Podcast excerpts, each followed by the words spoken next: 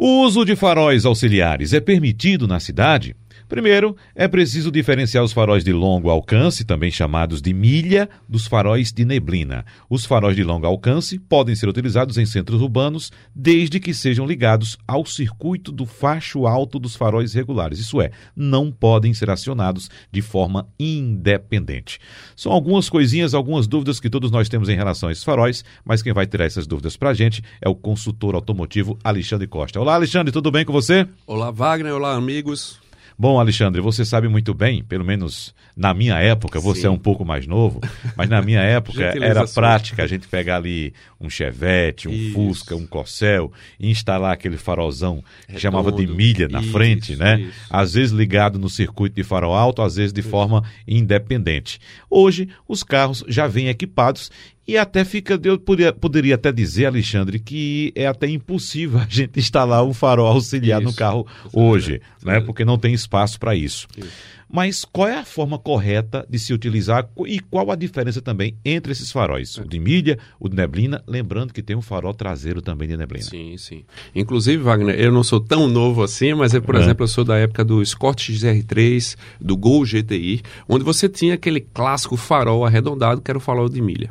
É, Para você conseguir diferenciar o que é um farol de neblina e o de milha, o farol de neblina normalmente ele fica na linha média para baixo do, do veículo, porque ele tem que eliminar por baixo da neblina, porque senão ele vai refletir aquela luz contra o condutor. Então, o farol de neblina é sempre aquele que fica abaixo na linha do farol. E o farol de milha é um farol de maior alcance, ele fica no mesmo alinhamento dos faróis. O de milha é que foi, ele, ele foi absorvido, vamos dizer assim, por falta de outro termo melhor, pelo conjunto óptico principal. Então hoje você tem lâmpadas com maior capacidade de gerar feixe luminoso, então eu não preciso mais da opção do farol de milha, que durante muito tempo era proibido, inclusive, você usar em circuito urbano. A gente, na época, na década de 80, você não tinha é, tanta iluminação logo quando você saía da cidade e precisava muito realmente do farol de, de, de milha. O de neblina já é um farol que eu devo usar em algum algumas condições. Por exemplo, eu viajo muito no interior a trabalho e peguei. É, é comum você ali saindo de Garanhuns ou passando pela Serra das Russas, por exemplo, você enfrentar uma condição de neblina. E aí, se você não tem o farol de neblina, você realmente vai perceber uma diferença. Se você colocar um farol alto, vai, vai aquela, aquela iluminação vai ficar estourada ali na sua frente e prejudica muito. Então, hoje, hoje, a grande maioria dos veículos eles vêm com o farol de neblina que as pessoas usam na cidade, que não é necessário, até por uma questão mais estética, né? Porque fica bonito, ele bota um farol baixo, bota um farol de neblina para ficar com uma estética interessante. Mas também tem que ter muito cuidado porque você pode estar acionando o farol de neblina traseiro. E isso incomoda para quem vem no, atrás do, do uhum. carro do motorista. O que acontece? O farol de neblina traseiro, que pouca gente sabe que ele existe, ele tem um tom avermelhado.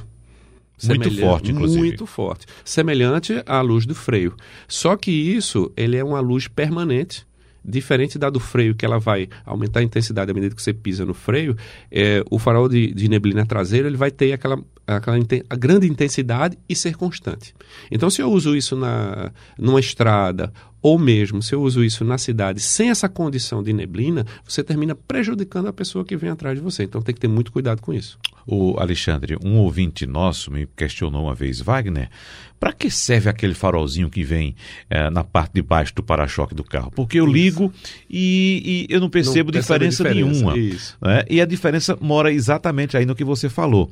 Né? É. Ele serve para iluminar por baixo, por da, baixo neblina. Então, da neblina. como nossa região não, não, não, ocorre muito frequentemente a questão da neblina, Isso. a não ser em áreas como você passou, Exatamente. Serra das Russas, Garanhuns, Garanhuns que é uma cidade alta né, e Isso. fria também. Isso. Então você encontra algum tipo de serração isso. No sul-sudeste é muito comum, muito comum você viajar sob neblina. E, e faz é? uma diferença enorme. Enorme, mas enorme. nessas condições. Nessas condições. Realmente, se você não está nessa condição da neblina, da serração, uh, o, o, que, o máximo que você vai perceber é que você vai gerar um feixe luminoso um pouco mais aberto né? Ele abre um pouco mais um leque assim para a lateral e um pouco mais baixo. Ele não tem muita profundidade, ele não tem muito alcance. É justamente por conta disso. Ele tem que iluminar por baixo da neblina. Então, nessa condição de cerração e neblina, ele faz muita diferença. Sabe outra coisa importante, Wagner? Que em alguns casos, principalmente asiáticos, hoje nem tanto, mas não sei se você vai retomar aí, você é um entusiasta assim como eu, alguns carros asiáticos vinham com esse farol de neblina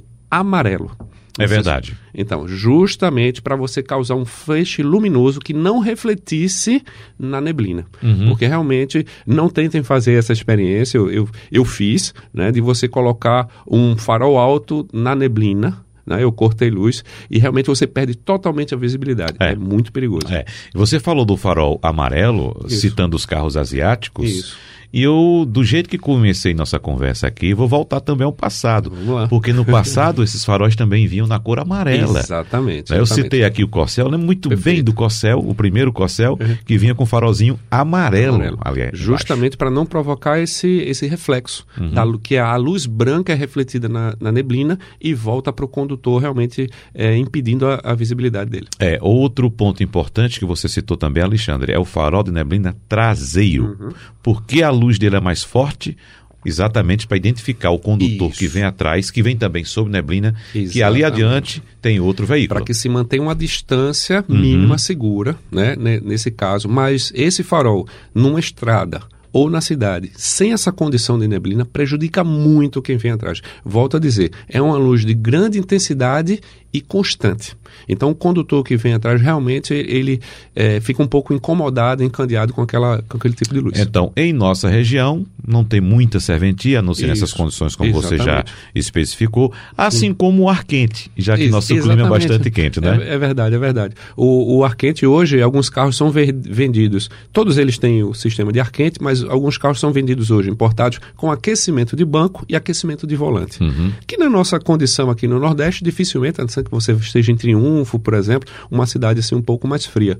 Mas no sul e sudeste, principalmente nessa, nessa época do ano, é bem comum se ter carros com aquecimento de banco e de volante. É, para nós tem que ser o contrário. Tem Exatamente. Que ser um carro com esfriamento, com resfriamento do banco, né? Hoje tem alguns carros com sistema uhum. de, de ventilação, principalmente para quem tem carro com banco de couro, sabe como é difícil deixar o carro no pátio, sem coberta, no sol, como o banco esquenta. Né? Muito bem. Alexandre Costa, muito obrigado, um abraço para você, até a próxima. Um grande abraço, até a próxima.